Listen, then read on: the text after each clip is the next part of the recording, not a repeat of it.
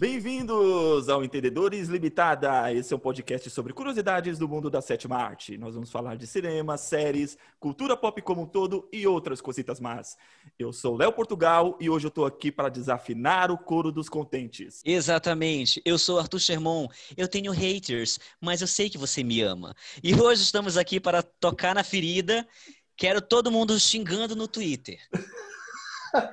Bom, eu sou o André, eu sou o André Rabelo. Eu não tô cheio de ódio no coração, mas eu escolhi uma lista de filmes que eu odeio. Inclusive, André, o André novo aqui no nosso podcast, André, se presente para o nosso público. Bom, eu, eu sou um dos melhores amigos do Arthur. Eu espero que seja o melhor amigo do Arthur. Para começo de conversa. Há controvérsias. Há controvérsias.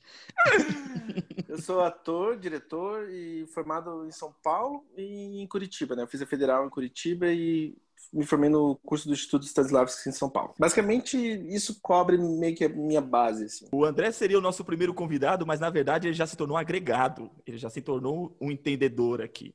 Porque a ideia aqui tava, tava difícil, só eu e o Arthur tá parecendo Batman e Robin, e o Arthur tava querendo usar cueca em cima da calça e capa preta e tal. Mas a ideia aqui é formar uma Liga da Justiça. Liga da Justiça não, X-Men que tem mais representatividade. A gente formar aqui uma galera e o, Arthur, e o André agora faz parte, né, agora dos entendedores aí, nesse e nos próximos episódios. Bom, prazer é todo meu. O tema de hoje, ele foi, na verdade, um tema quase que sugerido pelos nossos ouvintes. Porque a gente estava falando de representatividade, a gente falou sobre debut, e a gente estava falando, eu não gosto desse filme, eu não gosto daquele filme, e o pessoal falou, como você não gosta desse filme? Eu amo. Então nós decidimos falar de filmes que todo mundo ama e a gente detesta. Então a gente vai falar de filmes que são unanimidade, eles foram amados pelo público, foram amados pela crítica, e, e eles são unanimidade. Você não conhece quase ninguém que não gosta desse filme. E ainda assim, nós queremos ser polêmicos, queremos ser diferentões, e a gente vai odiar esse filme sim porque a gente quer. Nós viemos espalhar discórdia. O André é amigo do Arthur, mas dependendo do filme é que os dois vão discordar, é capaz de amizade acabar hoje. Ai, filho, nesses, nesses sete, nesses oito anos de amizade, né, já, já discordamos muito. Muito, e tem discussões eternas no meio da lista do Arthur. Beleza, então, André, começa você, você que está estreando hoje. Eu vou começar de uma maneira meio suave, vai ser um filme, acho que mais tranquilo. O primeiro filme da minha lista é o Vidas Cruzadas, The Help. Eu odeio esse filme. E ele é um filme que foi super indicado em várias premiações. E quanto mais passa o tempo, pior ele fica. Ele envelhece cada vez mais, muito mal. Ele envelhece muito mal. O The Help, a própria Viola Davis, por sinal, tipo, ano passado falou mal do próprio filme que ela fez. Ela mesma, tipo assim, entende que não era a melhor maneira de falar sobre o tema e é um filme que, tipo, ele é um retrato do seu tempo antes das pessoas estarem conscientes. Não sei, o filme, a mensagem do filme é que racismo é ruim, e isso é coisa. Ele retrata da maneira mais simples, mais baixa possível. Que é trazendo o white savior, né? Tipo, mostrando, um, trazendo um branco para salvar os negros da forma de sempre, né? E é engraçado como o The Help ele se tornou aquele filme meio sessão da tarde, né? As pessoas em casa adoram. Tipo, tá passando adoram. na TV, as pessoas sentam para assistir. Quem vê o filme acha que o filme é super profundo, que ele, tipo assim, não é realmente. Nossa, é ruim ser racista. E, e é interessante falar do The Help, que muita gente chega e fala assim, ai, para de militar, e não sei o quê. E, e o, The Help, ele não é só um filme problemático. Ele é ruim no, no, na execução também, sabe? Não é? Tipo, ele é mal dirigido. Tem cenas que você fica, tipo, por que escreveram isso? Os personagens são caricatas e também, de qualquer maneira, a única coisa que tenta salvar o filme que é o milagre da Viola Davis, que é uma das melhores atrizes da geração dela, mas mesmo assim é um filme que quanto mais passa o tempo, pior fica. Ainda, ainda mais considerando que tem o, o, digamos assim, hoje em dia tem filmes que tratam sobre o tema de uma maneira muito melhor, muito melhor. E daí o The Help fica pior ainda. É, para mim ele é ruim justamente nessa questão. Ele trata o tema da mesma forma que muitos outros filmes tratavam. E de forma Exato. ruim também, né? Vai nesse sentido. Mas eu concordo com você. Tem filmes bem melhores que contam essa, esse aspecto de uma forma bem mais. Apesar de não ser um tema, nossa, que surpresa, o racismo é ruim, mas a forma Exato. como é contada é, é, realmente assim, meio, meio cansativo. Você fala assim, ah, sério, que é isso mesmo?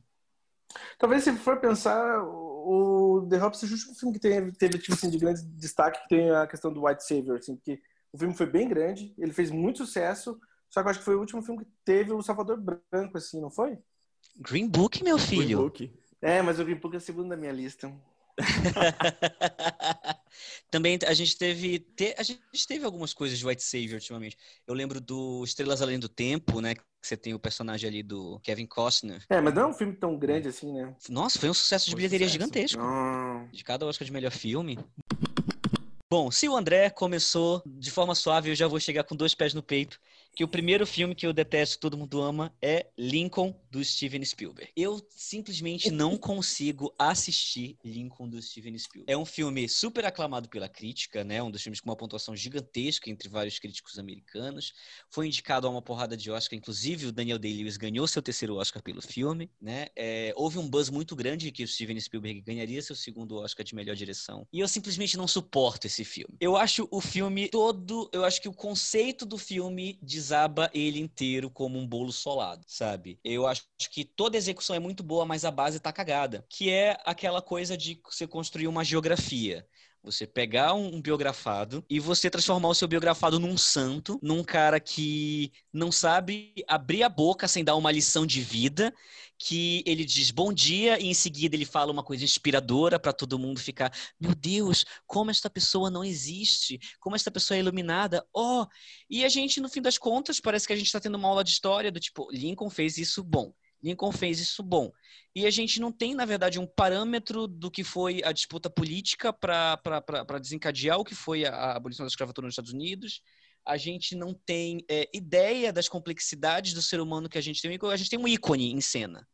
Né? A gente tem um santo canonizável em cena. A gente tem a figura Lincoln, mas a gente não tem um ser humano Lincoln em cena. E, e isso me incomoda muito. Acho filme insuportável de assistir.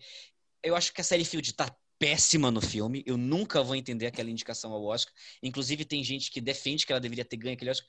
Eu acho que ela tá péssima porque ela tá literalmente atuando do começo ao final do filme. Mas tudo isso tem, para mim, um filtro muito bonitinho ali, uma boa fotografia, uma boa direção de arte, etc. Mas eu acho o filme muito, muito chato, problemático e emocionalmente forçado, do começo ao fim, com os discursos do Lincoln, com aquele final dele soltando spoiler, tô nem aí, prescreveu, blé, com aquele final mostrando um assassinato que nem deveria estar na história, porque não tinha nada a ver com a história. esse é o único problema que eu tenho com o filme. Esse é o único problema que eu tenho com o filme. O resto eu adoro. filme. mim, para mim isso resume o filme. Pra mim esse sentimentalismo do final resume exatamente tudo que o filme foi. O que me incomoda no filme é justamente aquilo que o Arthur falou. Meu, nenhum filme do Dalai Lama construiu uma figura tão perfeita quanto fizeram assim do Lincoln. Realmente, o cara parece um santo. Mas mesmo. ele briga com a esposa. Ele é cruel com a esposa. ele fala pra ela: Eu devia jogar você no sanatório. Você devia ser uma louca. E é uma cena escrita só pros dois atuarem pra ter clipe no Oscar.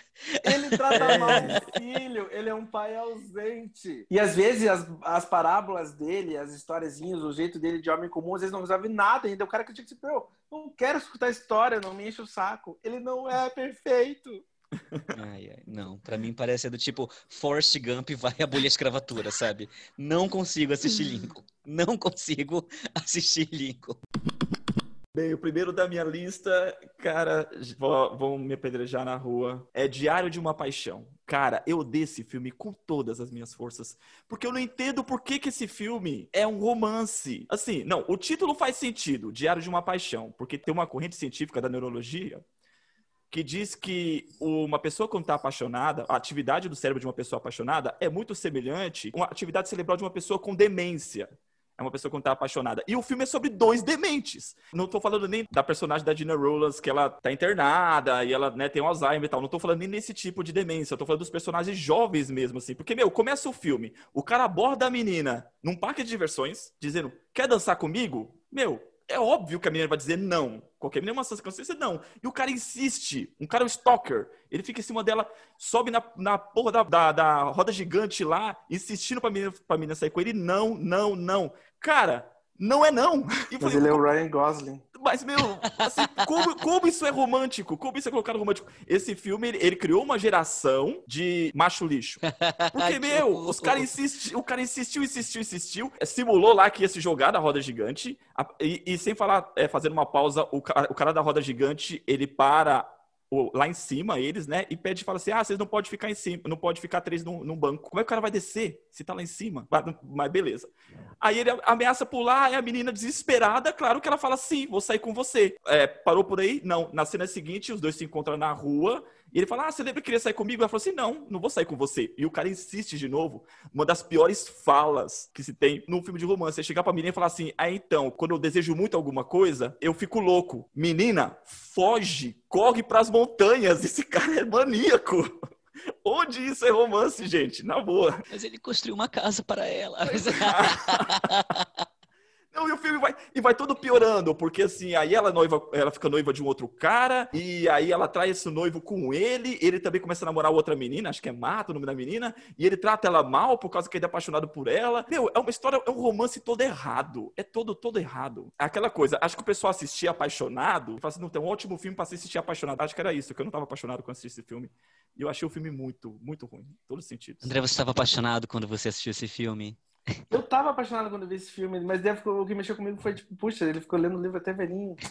É, eu, eu fico pensando nisso também. Eu Não, fico na velhice. O que salva, o que salva o filme é justamente o, o, O, o elenco mais velho? é o elenco mais velho.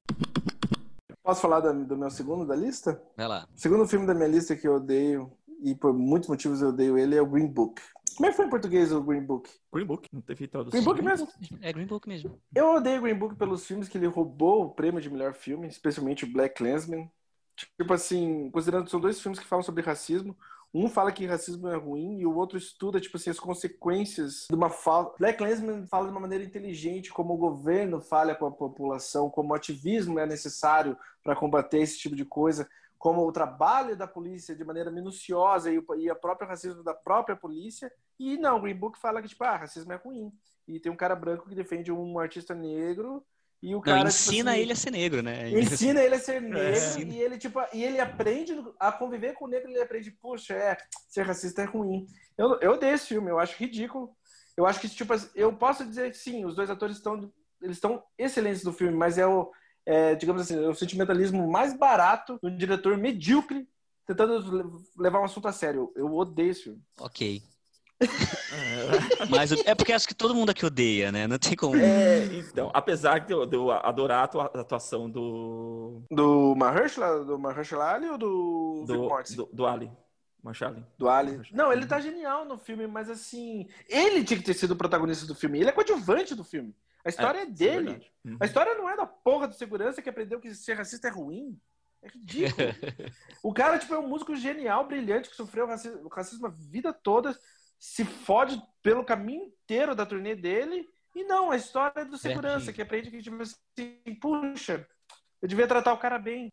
Ah, eu acho isso muito escroto. E, ó, e falando mais, tá, tipo, é o diretor do Eu é Mesmo Irene. Eu adoro Eu é Mesmo Irene, mas o diretor do Debbie Lloyd, esse cara, tipo assim, eu não gosto de ter preconceito com o artista, mas ele não parece que seria a melhor escolha pra contar essa história. Só isso. Próximo filme da minha lista, que eu detesto e todo mundo ama, é Foi Apenas um Sonho, de 2008, dirigido pelo Sam Mendes e protagonizado pelo Léo DiCaprio e a Kate Winslet. Cara, eu já entrei em muitas discussões sobre esse filme, muita gente ama esse filme, ele foi aclamado pela crítica. É, a a geração cinéfila em si é uma geração que gosta muito desse filme. Eu acho ele uma versão menos sofisticada, na verdade, bem mais, bem, bem mais menos trabalhada de Quem Tem Medo de Virginia Woolf, sabe? Aquela coisa do casal brigando, só que o problema é que uh, as- o, o dire- o roteiro e a direção não sabe como desenvolver isso, não sabe como desenvolver o conflito dos dois personagens, e aí fica uma coisa que é do tipo, eu, eu só assisto duas pessoas gritando o tempo todo uma com a outra, vomitando os seus sentimentos, aquela coisa de em vez de mostrar, eles basicamente falam tudo que eles estão pensando, falam tudo que eles estão sentindo, e, e são dois personagens completamente aborrecidos e, e- e desinteressantes em tela.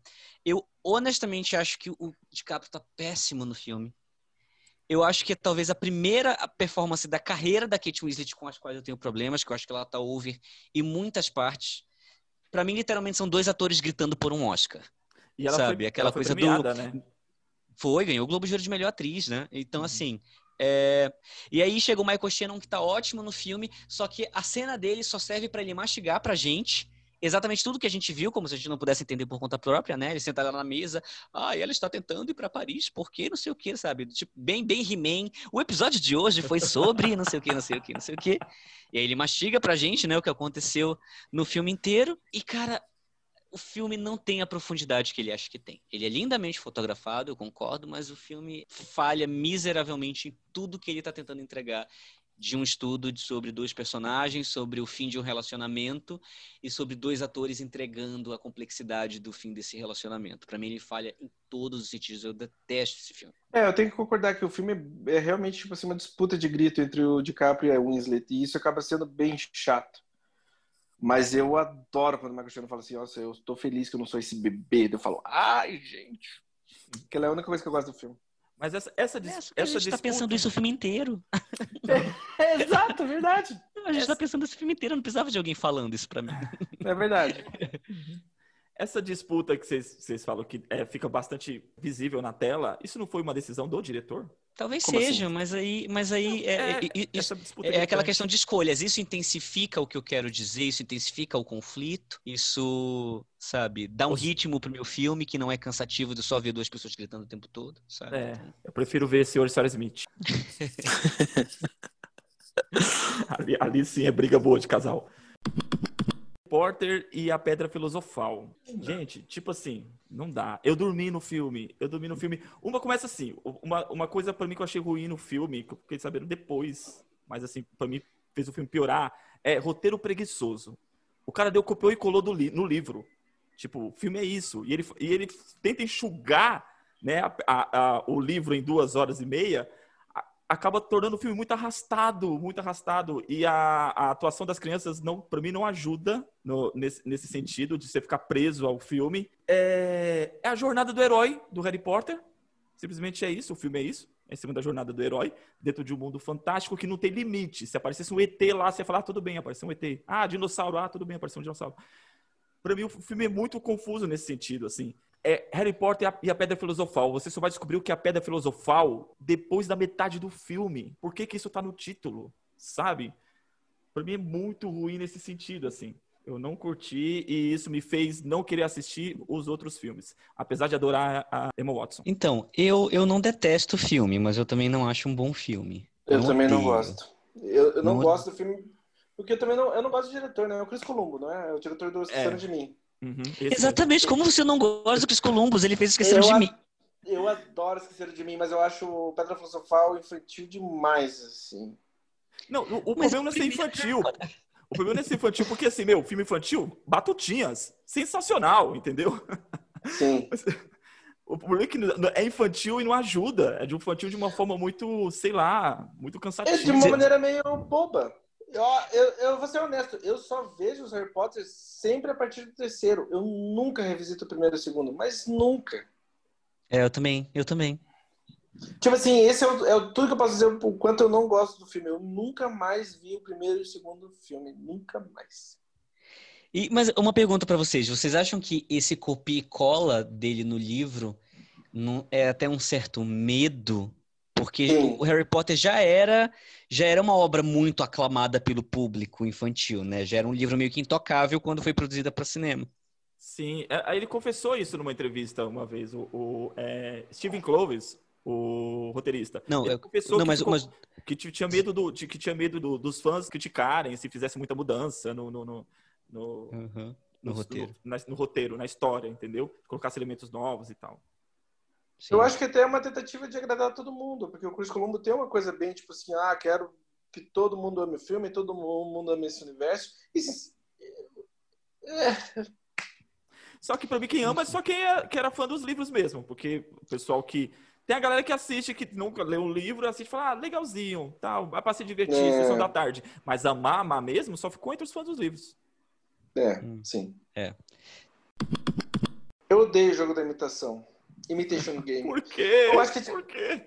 Eu acho que tem vários pontos e eu quero também que vocês complementem, mas assim, do que vocês acham. Mas um dos pontos é que a história tinha um potencial para ser um grande filme, porque é uma história que há muitas décadas as pessoas queriam contar e queriam fazer justiça à bi- biografia do, da personagem. O nome dele é Alan Grant? Qual que é o nome dele? Alan Turner. Alan Turner. Alan Turner. Que Grant. Alan Turner.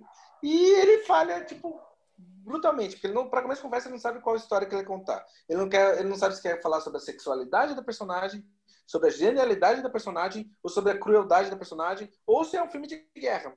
Ele tenta fazer todas as coisas ao mesmo tempo e não acaba não fazendo nenhuma direito. Eu acho que o ator principal é uma caricatura de uma figura que ele criou, uma sei lá, uma construção tipo de quimera, que é uma reunião de tiques e toques e sotaques, e ele acaba não sendo uma personagem. Eu acho que, tipo assim, a coisa que te emociona, o que mexe você com o filme é a história real do que o cara passou, mas o filme é uma biografia ruim. E biografias ruins já estavam, tipo, entaladas na garganta do público, e daí essa foi só mais uma para, tipo assim, falecer esse gênero chato quando fica idolatrando as figuras históricas. Sim. eu, eu também detesto Imitation Game. Eu, eu, sabe que eu tenho a impressão? Eu tenho uma teoria, na verdade. Que eu tenho uma teoria do pós Big Bang Theory. É uma boa teoria. Que todos os diretores, eles não sabem o que fazer com personagens que são extremamente muito inteligentes. Então, esses personagens sempre acabam sendo Sheldon. Mas, mas, Porque, mas, tipo, mas isso aconteceu por, por exemplo, mente brilhante, uma mente brilhante. Porque, por exemplo, é, mas o Homem Brilhante ainda tem complexidades, ele é um cara meio dúbio, né? A, a, agora, por exemplo, se você pegar a rede social, eu, eu acho que ele funciona naquele, naquele filme, tranquilo, mas se você pegar a rede social, que convenhamos, assim, não tem nada de Mark Zuckerberg no Mark Zuckerberg não, da rede social. Não mesmo. Imitation Game é o Sheldon em contextos diferentes. Então, Imitation Game, para mim, surgiu muito assim, tipo, é, é The Big Bang Theory na década de 50, sabe? Gente, Imitation Game é o Sheldon na Segunda Guerra Mundial. Ele quebra o código, ele sacrifica as pessoas e ele paga o preço pela homossexualidade dele. E, e cara, é o que eu odeio Game. nesse filme sobre essa questão é, é isso: é que a, a, a, homossexualidade dele surge como se fosse uma nota de rodapé. Na verdade, ela não é debatida. Sim. É do tipo assim: olha, a gente não pode esquecer isso. Ah, bota uma cena em que eles falam sobre isso no final. Não, Sabe? como no final, não é no final. O filme, é no finalzinho, é. Não, mas não, no metade do filme mostra o, o, o rapaz sendo preso porque tava, tinha encontrado com ele. Vai, vai, a, a, sim, a história sim. vai, vai, vai em três pontos, né? Não, dois pontos. Ele, né, no futuro, e uhum. ele durante a Segunda Guerra, ele, ele no futuro sim. nessa situação de ser acusado, né, por, por ter se relacionado Sim, mas eles rapaz. não desenvolvem isso, sabe? É, tipo, é, é, é jogado no roteiro.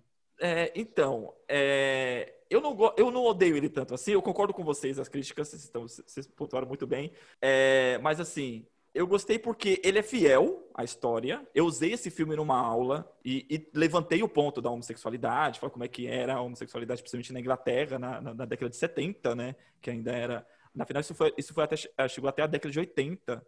80 e pouco, agora não me recordo, até 83, 84, eles ainda faziam castração química. Então, uhum. eu levantei esse tema por causa do. Utilizei esse filme é, e eu gostei porque ele é muito fiel à história. E realmente história, as histórias das pessoas não são uma narrativa perfeita, entendeu? Então o filme é bagunçado nesse sentido. Eu concordo que poderia ter sido, sim, um filme melhor, poderia ter, ter feito diferente, mesmo que introduzisse mais elementos de ficção, mesmo na história, para deixar, para levantar pontos mais interessantes, como a questão da homossexualidade. Acho que isso realmente deveria ser feito. Então eu não odeio tanto o filme assim, porque eu consegui eu consegui usufruir do pouco que ele ofereceu, entendeu? Sim, mas o que me incomoda muito no filme na narrativa de guerra em si, eu concordo com o André que tipo, assim, ele é muito confuso sobre o que ele quer dizer, o que Turing ele quer mostrar pra gente, mas o que me incomoda, assim, é, é, é...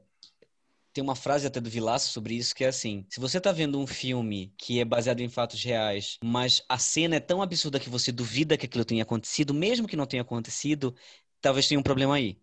Porque, tipo assim, a gente assiste biografias e tem coisas assim que você assiste e você fala assim, beleza. Acho que isso não aconteceu, mas entendo como isso funciona no filme. Agora, por exemplo, tem momentos que você fala assim, nem ferrando que isso aconteceu.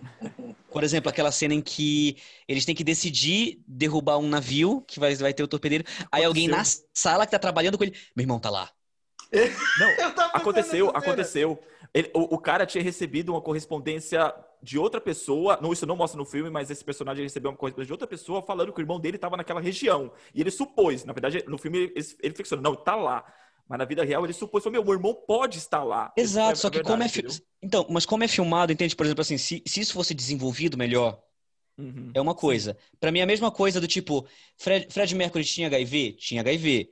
Fred Mercury é, tava no Live Aid? Tava no Live Aid. Ele tava com a voz falhando? Tava. Mas não tava com as três coisas uma hora antes de subir no palco. Uhum. A partir do momento que botaram as três coisas antes de subir no palco, quebrou a cena. Aí é do tipo, se você tem uma cena super tensa, em que a gente tem que tomar uma decisão, e na hora de tomar uma decisão alguém fala isso. Uhum, sim. Alguém fala do tipo, olha, eu não comentei com ninguém mais. Agora essa, que a gente essa... tem que tomar essa decisão, meu irmão tava essa cena me faz lembrar, esse, é, é, cria esses momentos históricos forçados que, tipo assim, chega a ser tão fictício que é, chega a ser ridículo. É que nem aquela cena da Hora Mais Escura do, do Churchill. Não sei qual é o nome do filme em português, mas é o filme do Churchill, que ele vai no metrô e todo mundo começa a falar assim, sabe? Começa a tipo, conversar com ele e ele é tipo um líder que todo mundo ama. E é tão patético que você fala assim, tá. Enfim, vamos dar continuidade certo. à nossa lista. A gente fala mal de filmes ruins todo, que nem todo mundo ama, né? Vamos continuar na nossa lista. O próximo filme da minha lista, causando discórdia aqui entre nós, já está causando discórdia há uns anos entre eu e o André, é o White People Problems, o musical, também conhecido como La La Land. Não estou feliz. Eu vou separar eu os sinto... dois. Vai ser tipo assim, vamos fazer debate. Vai lá, Arthur, dois me solta, minutos me para solta. réplica. Dois minutos para a réplica, aí o André... Não me segura, não me segura não, não me segura não. Eu vou respeitar, eu vou respeitar a fala do Arthur, eu só vou esperar e devo dizer algumas coisas. Ok. Eu detesto La La Land com todas as forças. Assim, eu acho um filme muito ruim. É, é, essa é, é, é a definição que eu tenho para ele.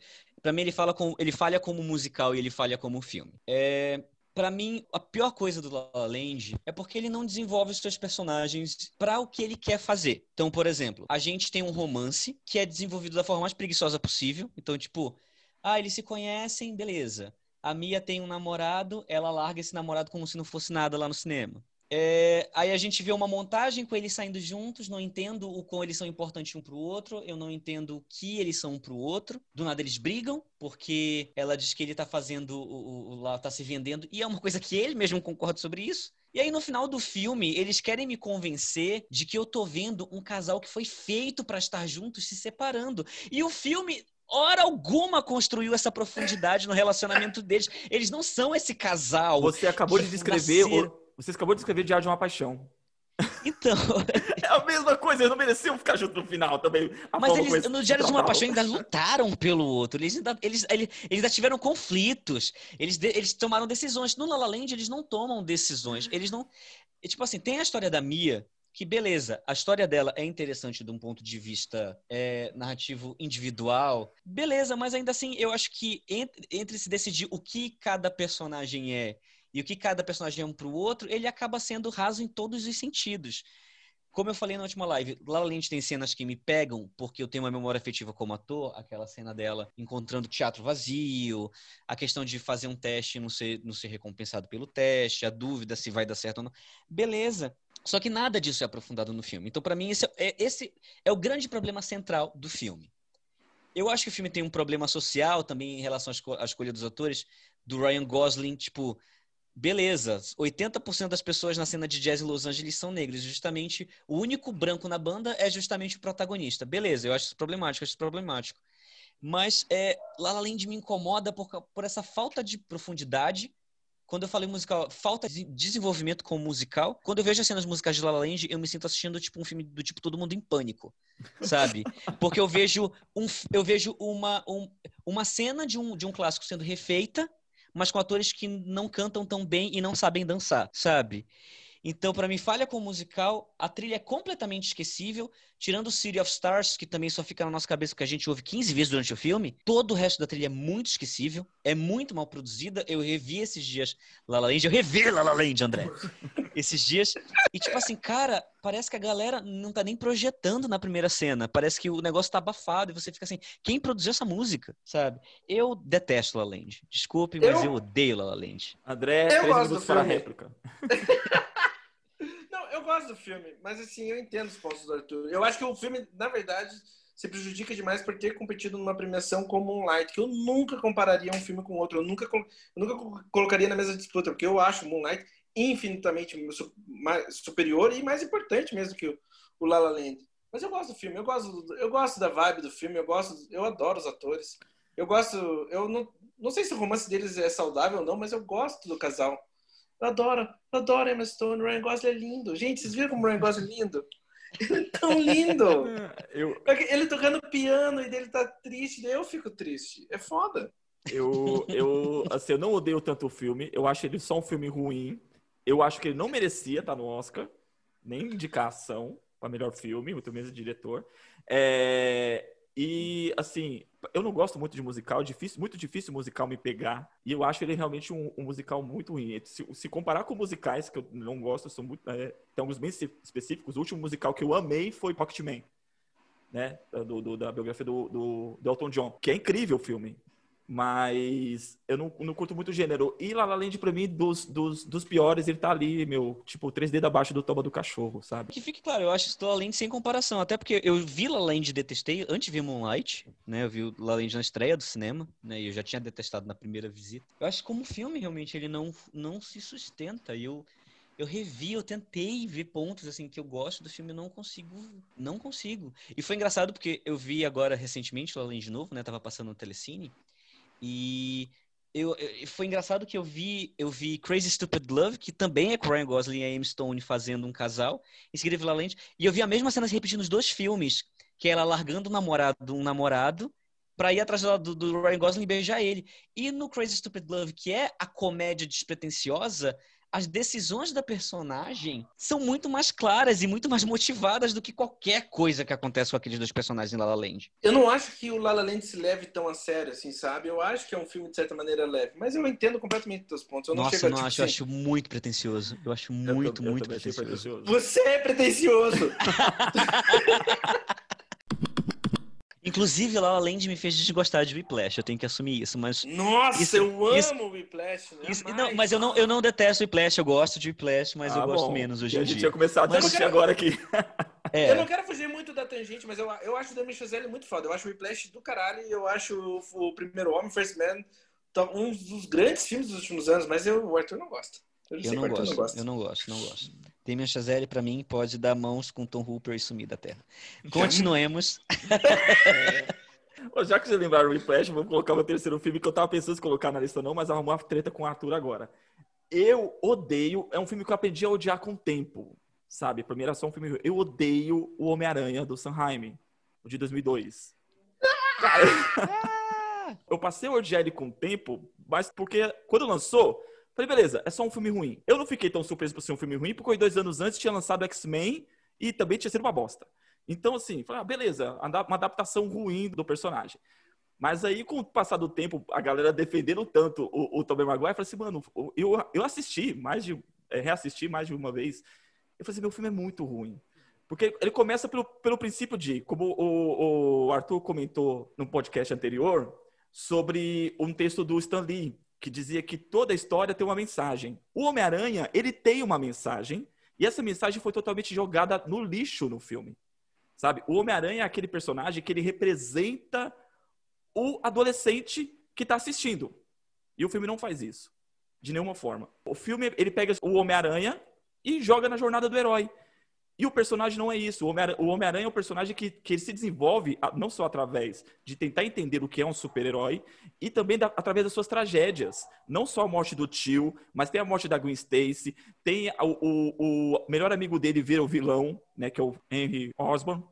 Então, assim, é, o, ele é todo problemático. Isso é o Homem-Aranha. É isso que torna ele um, um, personagem tão cativante. E eles jogaram fora no primeiro filme para colocar ele dentro da jornada do herói, trazendo elementos. Você não sabe em que época o filme se passa, porque tem uma coisa, uma estética muito dos anos 70 e ao mesmo tempo, sabe, um linguajar quase milênio e fica meio confuso nesse sentido. O primeiro arco que conta a origem, o tio, o tio, dele, o tio dele morrendo e ele fazendo, costurando o, o uniforme do nada, do nada, né? Por isso, puta furo de roteiro, tipo, como assim? Ele simplesmente aprendeu a costurar um uniforme, um uniforme muito foda, e de que material aquele uniforme, tipo, é totalmente ignorado, não se explica. O pessoal mete o pau na versão do MCU, mas eu, foi a, a, através da versão do MCU que eu falei assim: este é o Homem-Aranha. Esse é o Homem-Aranha dos quadrinhos. Ele é um personagem que ele orbita em torno dos outros heróis. Tanto que a primeira, a primeira aparição do Homem-Aranha nos quadrinhos foi numa revista do Quarteto Fantástico. E foi o Red Richard que criou o uniforme dele. Então não é ele que criou do nada. Ele é um, um, personagem que depende de outros personagens, de interação com outros personagens, para evoluir ele não se sustenta num filme solo. Por isso que eu acho o filme muito, muito ruim. O Homem-Aranha 2 tem seus pontos bons, principalmente em relação ao vilão. Mas o arco, para mim, assim, o, o filme do Sanheim destruiu o Homem-Aranha. Particularmente, eu vou dizer uma coisa. Homem-Aranha 2 talvez seja meu filme de super-herói favorito, do Sam Raimi. Pra mim é uma obra-prima. Eu acho o Homem-Aranha 2 uma obra-prima. Eu acho o Homem-Aranha 2 uma obra-prima. Uma obra-prima. É um filme assim que volte meio me pego pensando e eu, eu, me emociona, me emociona. Eu acho o Homem-Aranha 2 bom por causa do vilão, da mesma forma que eu acho o Cavaleiro das Trevas bom por causa do, do Coringa. Eu acho que sabe? os dois filmes, o, o roteiro é muito perfeito para trabalhar todos os personagens. Não, eu, é, tem, tem muitas todos coisas, os personagens. Tem, tem, muitas coisas que eu, que eu gosto nos dois filmes. Você não acha que o primeiro filme, assim, ele tem uma abordagem meio clássica quanto a personagem, no sentido, assim, tanto de cinematográfica, que tem uma... Ele remete meio que ao Superman original, sabe? Do Christopher Reeve, do Christopher Reeve que é, tipo assim, uma versão mais pura da personagem, mais, de certa maneira, até inocente, Faz sentido é, não, o que eu tô falando? Inocente até demais. Eu acho que assim, foi, foi o, o pessoal que eu vejo que curte muito o Homem-Aranha é aquela galera que não, não lê os quadrinhos. Eu colecionava, com 11 anos de idade, eu colecionava o gibi do Homem-Aranha. É a galera que foi, foi criada com o personagem naquele desenho da TV Colosso. A referência é aquele desenho que passava nos anos 90. Então, ah, o filme meio que chupinhou isso. Então, realmente então, tem uma, é assim, uma, porque assim, eu, eu, eu entendo eu entendo o seu ponto de vista em relação como fã de quadrinhos, etc. Eu nunca gostei de herói, assim, para ser franco. Então, para mim, é, quadrinho ou desenho eu não tinha referência de nada em relação ao Homem-Aranha quando eu assisti. E eu discordo, mas assim, eu discordo, porque eu acho que assim, eu entendo a sua, a sua, a sua vontade de querer ver o personagem dos quadrinhos que você retratado na tela. Mas eu não acho que isso seja o fator fundamental para se definir o que é tipo, a melhor história ou o melhor desenvolvimento de personagem. Eu acho que o filme deve sustentar por si só. Sabe? É, tipo, é, é igual o povo fala assim, do tipo, ah, mas é, é, você não entendeu ou você não gostou porque você não leu o livro. Eu não tenho que ler o livro ou ler o quadrinho para gostar de um filme como uma obra. A obra sustenta por si só. Então, eu, eu, concordo com você. Não precisa ler os quadrinhos, mas aquela coisa assim, a melhor representatividade do, do personagem no filme sabe? Tem que trazer um pouco da essência do personagem que, do original. Os melhores filmes, você pega os outros filmes, qual é o melhor filme do, do, do Wolverine? É Logan. E Logan é o quadrinho desenhado. Quando o pessoal, quando eu também era fã de Wolverine, o pessoal falava assim, nossa, o Wolverine é assim, assim, mas o, filme é ruim. Eu falava, concordo, o filme é ruim, porque não é os quadrinhos. Quando o Logan surgiu, sabe, eu falei assim, isso é o Wolverine. Esse é o Wolverine que eu tanto amo e tentava fazer as pessoas entenderem por que eu gostava tanto do Wolverine. A mesma coisa Sim. em relação ao Deadpool. A mesma coisa, o Deadpool trouxe a essência do quadrinho. A quebra da quarta parede não é do filme, isso vem dos quadrinhos. Tem essa técnica nos quadrinhos. Não, então, mas eu, eu entendo o que você quer dizer, mas assim, é, é, o, que eu, o que eu tava falando é assim, no sentido de. É, não, eu não tenho referência dos quadrinhos. E, e para mim, o filme do Sam Raimi não é sobre o Homem-Aranha adolescente. Que é, hum. é tipo, é sobre um cara que teve esses poderes e, e, e foi para Nova York. E, na verdade, não é um adolescente, é um adulto. Sim. E tem que lidar com as suas responsabilidades do dia a dia, como uma pessoa adulta quebrada e como um super-herói. E para mim, com essa proposta, eu acho o filme perfeito, assim, o primeiro. Ah, para mim o filme nem acaba sendo isso também. Isso também fica muito mal feito, porque é, ele começa o, o filme como adolescente no colegial, lá, sofrendo bullying e tal. E existem elementos no filme que mostram a passagem do tempo, a formatura no colegial, ele indo para a cidade grande, né? e procurar emprego, aí reencontra a Mary Jane e fala, nossa, quanto tempo, o que, que você está fazendo aqui e tal. Só que você olha para o personagem, ele não mudou. Ele não mudou nem sequer na aparência. Pegando como referência, é, foi citado o Superman do, do, Christopher Reeve. No primeiro arco, que é na Fazenda, até a morte do Jonathan Kent, você percebe ali o personagem Clark Kent, ele como adolescente, um colegial, até na, na, na, vestimenta, né? Aquela, aquela jaqueta de colégio. E quando ele vai para Metrópolis, você olha pro cara, você percebe que ele cresceu. Que ele, na aparência, na postura, você percebe que, que ele cresceu, que ele é um adulto. O Homem-Aranha não tem isso. O Homem-Aranha acaba ficando do mesmo jeito o filme inteiro. O que me deixa com ódio é exatamente isso. Você tem um personagem como Homem-Aranha que já é estabelecido dentro de toda uma estrutura de desenvolvimento e você pega todo esse conceito, o qual ele representa, e joga no lixo. Como é que é o termo quando a pessoa finge que tá cantando? Que ela fica cantando por cima? Dublando. Bom, Não, é, é, é, tem, é lips, alguma coisa? Lip sync? É, lip sync. é, então é. o quarto filme da lista é o Bohemian Rhapsody. Que é uma porra de um ator fazendo lip sync das músicas do Queen. Eu acho que ele tá uhum. tá caricato pra caralho. O filme é uma zona de edição. Eu acho que, tipo assim, todo mundo ama esse filme e o filme foi um sucesso gigantesco, mas eu acho uma das piores edições dos últimos tempos, umas piores atuações, que ainda, pior ainda, foi premiado para melhor ator no ano e melhor edição. excelente. E, e melhor edição. edição. Não tem um editor decente que se encontra que não fale mal do que acontece naquele filme. Porque é muito feio. Você tem um personagem chega na mesa para ter uma reunião e você tem uns 47 quadros diferentes, 47 cortes, e você está sentando de todos os ângulos possíveis do restaurante. É ridículo. Daí ele entra em todos os clichês dos gêneros de biografias. Porque é curioso, agora minha lista, né, percebendo, tem várias biografias zoadas. E daí ele, tipo, ah, tem um momento que a família dele volta a acreditar e eles se amam de volta, porque no começo do filme o pai dele odiava ele e não acreditava que ele ia fazer sucesso, como você viu um milhão de vezes no cinema. O filme é longo pra caralho e eu acho que, tipo assim, eu amo o Queen, eu amo as músicas do Queen e isso, tipo assim, tendo essas músicas do filme, você tem uma impressão que o filme é bom, mas o filme é horrível. É, eu acho que nem eu acho que nem as músicas do filme salva. Eu também amo o Queen. Para mim a impressão que eu tenho é que o, o roteirista nunca ouviu uma música do Queen sabe? A história é contada assim, as músicas são jogadas de uma forma só pra estar tá lá. Sim, ah, agora é a hora que. Agora é aquela música. Não, não, agora é, é aquela outra. Exato, e não faz sentido. Eu acho que isso é um problema de muitos filmes. o Arthur já, já comentou sobre isso, muitos filmes biográficos, de saber fazer uma construção narrativa de, do ponto A e para o ponto B e, e, ter uma história a ser contada. É mais um, é, você um tem, tipo assim, de, de, tem, de, situações. Você tem o greatest hits dos momentos da vida do cara, mas você não descobre nada porque ele era como ele era ou o que, que realmente, qual era a essência. Você não tem algum insight diferente ou algo novo. Você lê uma, você lê os melhores momentos da vida dele. É um especial da Globo por toda a minha vida, Queen. Isso. Não é? Eu, cara, assim, é... Quem, quem, me conhece sabe que eu sou muito fã do Fred Mercury, assim, tipo, Bohemian Rhapsody é, é é uma das minhas músicas favoritas da vida. Inclusive, desculpa quem já me ouviu gritando isso no karaokê, mas é, é, o que me incomoda muito é que você acaba o filme e você não sabe quem foi o Fred Mercury. Sabe? Você não sabe de onde vem a genialidade dele, você não sabe de onde vem as referências dele, você não sabe, por exemplo, tipo assim, ah, da onde veio Bohemian Rhapsody? Ele olhou para o campo e começou a tocar o pianinho na cabeça dele. Tum, tum, tum, tum, tum. E você fica, cara, de onde vem isso, sabe?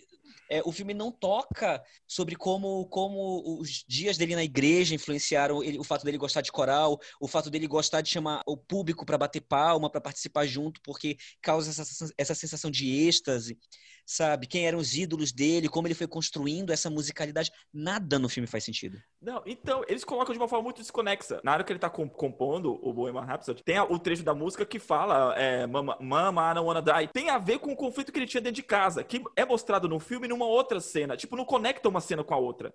Não conecta a, a cena com a criação da música. A mesma coisa do Love My Life, que mostra lá no... no ele, ele, ele fez a música pra. Acho que é Mary Austin, a esposa dele. Fez a uhum. música pra ela quando eles tretaram. E, e, a música é disso, a música quero sofrer, no, é, me traz de volta, me traz de volta o amor que, que, que você me levou. E no filme, não. No filme ele mostra, fala, nossa, essa música é para você, a música é sua. E na cena seguinte que eles terminam, tipo, então por que, que ele escreveu aquela música antes? Tipo, é, é premonição? Cara, Bosta foi aquilo. Sim, mas uma coisa que eu, me incomoda muito em Bohemian Rhapsody, talvez a coisa que mais me incomoda em Bohemian Rhapsody, infelizmente eu tenho que falar isso, mas para mim é cagou o fato da banda se intrometer na produção do filme e na história uhum. que ia ser contada. Porque Total. você vê claramente uma visão dele sobre aquela, aquilo tudo. Porque você vê que, assim, ah, não, o, o, o, com a fama, foi o Fred começou a se drogar, começou a, a ficar louco. A gente ia cedo pra casa. Tem até uma cena com isso.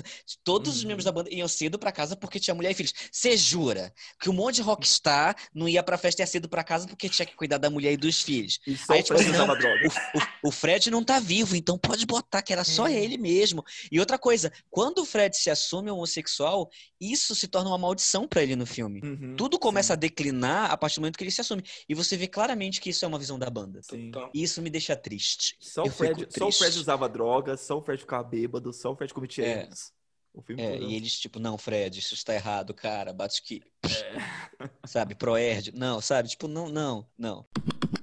Tá, dando continuidade, o meu próximo filme eu vou ser curtinho em relação a isso, porque a gente, ele, ele, tem o mesmo problema que muitos já falaram aqui, que é a teoria de tudo, que é a biografia do. Nossa, Grande esqueci o nome do cara agora. Ed Redmayne. Divo. Não, eu tô falando não, do, não. do, do, biografado. Não, ah, Richard Dawkins. Stephen Hawking. Stephen Hawking.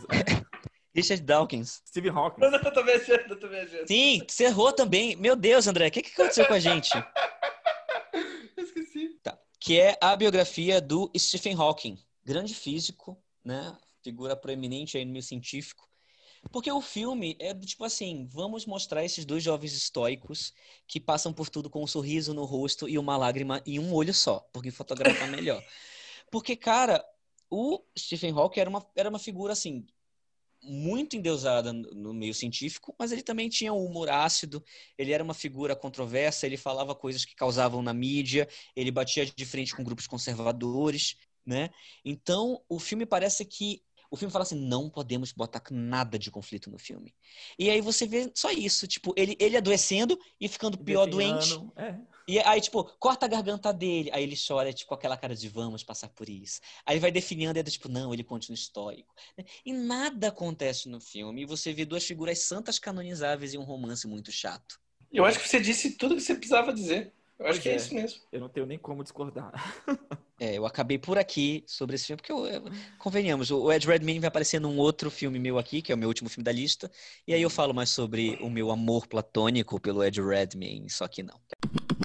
É, como só eu vou falar de filme de super-herói aqui, eu vou falar mais um. Só eu represento o, o, o nerd raiz aqui, então eu queria, eu odeio, eu odeio porque, portanto que eu queria amar o filme é, Batman vs Superman. Cara, e todo mundo, até hoje, assim, é, eu entendo os, os, pontos do porquê o filme é, é relevante. Meu, o filme junta as uns, duas figuras ícones da cultura pop nos últimos 60 anos. O filme era pra ser um puta marco histórico. Só que o filme se caga por si. Eu, eu odeio ele porque ele foi vendido como uma coisa grandiosa. Eu me recordo em 2013, na San Diego Comic Con de 2013, o ator Lennox, que fazia um general no, no, no filme do, do Homem de Aço, ele sobe no palco e lê um trecho de uma HQ, que é até. Como é que era? Ah, eu quero que você se lembre, Kaki.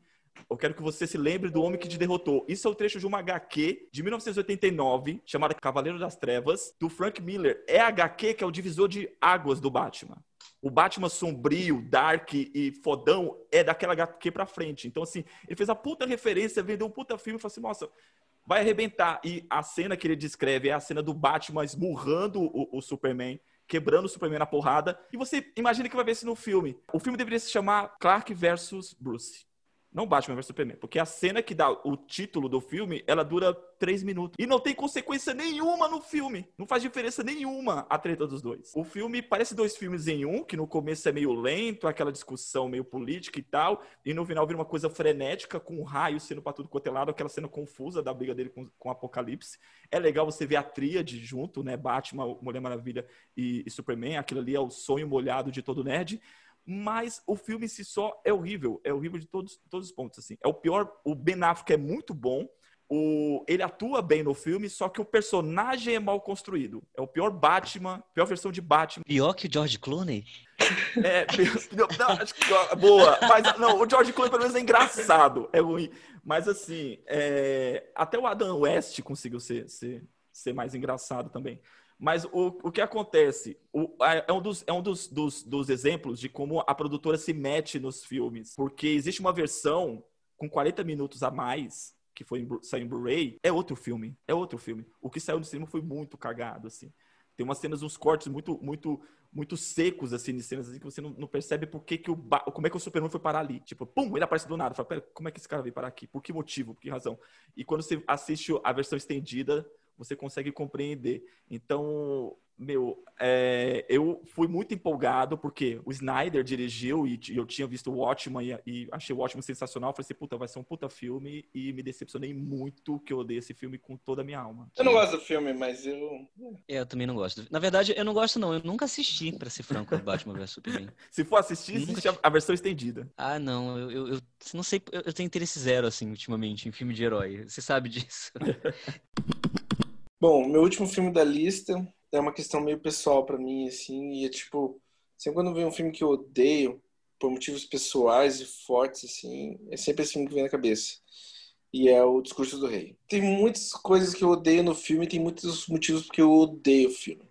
Eu odeio o diretor do filme, que é o Tom Hooper, porque ele fez uma campanha escrota. Não que as pessoas não façam campanhas escrotas pro Oscar, mas ele fez uma campanha escrota pro Oscar que tirou o Oscar de muita gente que merecia especialmente o David Fincher, com os dos filmes seminais da década, que é o Rede Social, ele fez uma campanha escrota e o filme levou melhor filme, melhor diretor, e é um filme patético. Ele usa, tipo, o filme é uma esquizofrenia insana de ângulos e lentes e quadros. Eu tenho muita simpatia pelos atores do filme, mas eu odeio como ele conta a história. E sem contar que o sentimentalismo Tom Hooper é uma coisa britânica babaca e eu não gosto. Ele tem a cara mais socável do cinema. E é por isso que eu não. Ele tem uma cara de babaca. E o filme dele é babaca e, e, as técnicas dele de cinema são babacas. E ele fez uma atitude babaca, roubando, fazendo uma campanha escrota para ganhar um Oscar e funcionou. Enquanto o pergunta. Tava... Pode falar. Você odeia. Você acha o filme ruim ou você começou a odiar o filme por causa do que aconteceu no Oscar? Os dois. Eu acho o filme ruim. Eu não, eu não, eu não diria necessariamente, tipo, nossa, eu não teria coragem de falar que o, o Discurso do Rei é bom, porque eu acho que tecnicamente o filme é muito zoado. Eu acho que o filme é muito uma bagunça. Então eu não diria que ele é bom. Só que, tipo, com as coisas que aconteceram, por tudo que, tipo assim, consequência da campanha, assim, fiquei com nojo do filme. É um filme que eu não gosto, assim, sabe? Não dizendo uhum. que, tipo assim, ah, eu não veria se estivesse passando na TV. Mas é só pra, tipo, alimentar minha raiva e meu ódio. Porque, cara, tirou o Oscar de rede social e agora não me vem na memória quais os outros Oscars que ele roubou, mas ele roubou. É, é, é... Ó, foi no ano de Inception, Cisne Negro, a rede social, Toy Story 3, O Inverno da Alma. Cara, E o Discurso do Rei, um filme que seria bom nos anos 90 e é patético na década de 2010, é uma bosta. Bravura Indômita. Cara, Bravura Indômita, que eu... todos esses filmes que você mencionou são filmes que eu revisito anualmente. E o Discurso do Rei, eu fucking nunca mais quero ver. É escroto. Eu odeio o Tom Hooper. Eu queria socar aquele nariz de, de Pinóquio dele. E parece que a gente até combinou isso, mas não é combinado, porque o último filme da minha lista também é um filme do Tom Hooper. e vamos lá. É, eu não detesto o discurso do rei, que isso fique claro. Eu acho que o, o, trabalho do Tom Hooper é horroroso e eu acho que o filme é bom apesar do Tom Hooper. Eu gosto do roteiro, com alguma falha ou outra, eu gosto dos atores, e isso me faz isso para mim isso faz o filme assistível. Não faz o filme bom, mas também não faz o filme ruim. Eu não odeio o discurso do rei, mas eu odeio muito a garota dinamarquesa com forças. E é um filme que a crítica ama, a crítica adora o filme a, a, o público ama, inclusive eu fiz uma lista de, da, daquele jogo de Facebook de ah, 10 filmes que eu odeio e um é uma mentira. E o pessoal falando assim: Nossa, se for a garota dinamarquesa, eu paro de falar com você. E na comunidade LGBT, né, que é a comunidade que eu faço parte, é um filme assim que é representativo em alguns pontos, assim, justamente por ele trazer a história da Lily Elbe, que foi a primeira mulher trans da história. Só que eu. Por que eu odeio o filme? Primeiro que não é a história da Lily Elbe. Vamos, vamos ser francos, não é a história da Lily Elbe.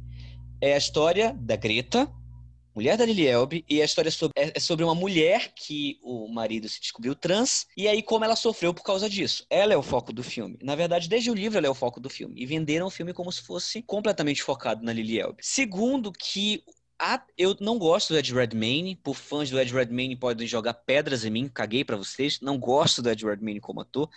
E aí o pessoal fala, ah, é pessoal, eu nem conheço o Ed Redmayne, gente pelo que eu vi de entrevistas, etc., não sei, é, é, é X para mim. Mas eu não gosto dele como ator, eu acho ele um ator muito técnico, sabe? Ele é aquele tipo de ator que constrói um corpo muito bem, mas, tipo, construir um corpo muito bem, qualquer instrutor de yoga consegue fazer, né? Ele não ouve, ele não tá presente, ele não reage de acordo com as pessoas que ele tá. Ele tá com a esposa dele de muitos anos, ele tá com o cara que ele acabou de se apaixonar em cena, ele age da mesma forma, porque ele decidiu que o personagem bota a mão no peito, treme os olhos, olha pro lado, levanta o ombrinho, e ele age assim do começo ao final do filme. Não tem arco no personagem, é, ele não decide se a Lily Elbe, no caso, a Lily Elbe do filme, se ela é um crossdresser, se ela é uma drag queen, porque parece que toda vez que ele bota o, o, a roupa, ele, ele se transforma numa personagem. E uma coisa que eu converso muito com pessoas trans, inclusive porque eu tenho roteiros com isso e tudo mais, eu sempre tento não errar em relação à história dessas pessoas que eu estou contando, né? Por isso que eu entrevisto bastante Realidade que não sou minha.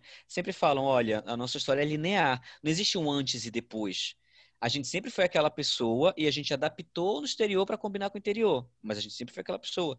E parece que ele não, parece que para ele existe o Einar e para ele existe a Lily e que são duas pessoas completamente dissociadas. E cara, eu, eu, eu, eu, detesto esse filme com todas as forças. Eu acho o filme brega, eu acho o filme cafona, eu acho o filme forçado, eu acho o filme uma novela do Valci Carrasco das seis com uma personagem trans como protagonista e eu odeio esse filme. Obrigado, acabei meu discurso. para não fugir do, do praxe. Esse, na verdade, também é um filme super-herói, mas eu tenho certeza que vocês assistiram. Foi Coringa. Hum. Que assim, eu achei. Vamos lá, a atuação do Joaquim Fênix é incrível. O cara tá bárbaro no filme. Mas fala assim: é um filme, é um filme sobre construção de personagem. Aí você pergunta: que personagem tá sendo construído? Isso não fica definido no filme. Mostra que tem, um, que tem um, um, um objetivo, que é transformar aquele personagem no agente do caos no final, naquela cena linda, ele em cima da viatura, meio né, sendo, sendo, aclamado pela multidão. Mas o que leva ele a se tornar esse agente do caos, meu, é muito, muito mal desenvolvido, assim, para mim, sabe? Para mim é uma versão piorada de Taxi Driver. O filme, que também tem referência. O pessoal falou, né? O Todd Phillips puxou um pouco do, do, do Taxi Driver, mas para mim é uma versão muito piorada, assim. O filme, ele, ele tenta transformar um personagem, ele sofrendo injustiça o tempo todo, só coisa ruim acontecer com o cara, nada acontece de bom. Ele tem problemas né, mentais, isso fica claro na primeira cena do filme, que é ele com a psicóloga lá e falando dos transtornos dele. Então não é um filme de transformação de um personagem, já fica claro que o personagem tem um problema. E ele vai sofrendo, sofrendo, sofrendo injustiça, mas o que faz ele virar a chavinha é quando ele descobre que ele é filho de um milionário que a mãe dele escondeu. É ali que parece que muda tudo ali para ele. O, mundo virou de ponta cabeça. E outra coisa que para mim eu acho ruim, porque assim, beleza, como a gente tava falando, não precisa pegar os quadrinhos. Foi uma versão diferente, uma visão ousada de um personagem dos quadrinhos. Ótimo. Se ele pegasse só isso e, e apresentasse isso como visão ousada de, do, do, do, personagem, igual foi feito, por exemplo, com o Justiceiro do Dolph Lambert, que nada ali remete aos quadrinhos, a não ser o, o nome do personagem, Frank Castle, e o enredo que ele vai se vingar da morte da família que foi morta pela máfia. Ponto. Nada remete aos quadrinhos. Mas o filme não. Ele te lembra todo o tempo que é baseado no, no, na HQ do Batman. Ele coloca o pai do Batman como referência, ele faz questão de mostrar o Bruce Wayne pequeno, ele faz questão de mostrar a morte do, do, do, dos pais do Batman, ou seja, ele te lembra o tempo de novo, todo. De novo. De novo essa morte que a gente já viu, tipo, 80 vezes. Outra cena que não faz nem sentido, porque o cara vê o pai, né, do Bruce Wayne entrando no beco, aí beleza, tem uma rixa, porque o cara é um ricaço, metido a besta, e falou assim, o cara é um louco, vou lá, dou um tiro nele. Atirou no cara. A mulher começa a gritar, dou um tiro na mulher e deixa o menino lá. Meu, já matou dois, mata três. Tipo, a cena foi, a cena foi mal construída em cima daquilo ali, só para mostrar a morte do pai e dizer assim que ah, o Coringa teve uma ligação com a morte dos pais da Bruce Wayne. Ou seja, a intenção ficou clara que a ideia era expandir aquele conceito e não ser um filme único, uma visão única do personagem. Para mim, o filme seria maravilhoso se ele acabasse naquela cena que ele tá dentro da viatura, a cidade pegando fogo e ele dentro da viatura e desse uma risada. Pronto, o filme acabou ali. Mas não, que quis construir ele como algo maior. Essa era a intenção do filme. E para mim o filme ficou todo cagado nesse sentido. Meu maior problema com o Coringa é que as referências dele falam muito melhor sobre o que estão falando sobre do que o próprio Coringa. Então, tipo assim, Rei da Comédia, Taxi Driver, o Coringa acaba sendo uma cópia quase exata dos filmes, e os dois filmes são melhores, simples assim. Esse é o meu maior problema com o filme. Eu concordo com vocês. Assim, eu não acho o filme ruim. Eu também eu não. Acho, eu acho o filme mediano. Eu não tenho problemas com muitas coisas. Mas as coisas com as quais eu tenho problemas, eu.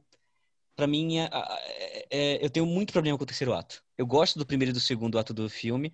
Eu acho, inclusive, assim, que a atuação e do, do, do, do Joaquim Fênix nos dois primeiros atos é ajudada pelo, pelo roteiro, é ajudada pela direção. Só que o terceiro ato, para mim, joga o filme, assim, tipo é, parece é, é, como o Fábio Gomes fala, tipo, o TCC, né? Tipo, tu começou a escrever o TCC super bem, tava inspirado, achou legal, aí depois começou a ficar com pressa, aí tipo, não, termina de qualquer jeito, aí no final tu já não queria mais escrever.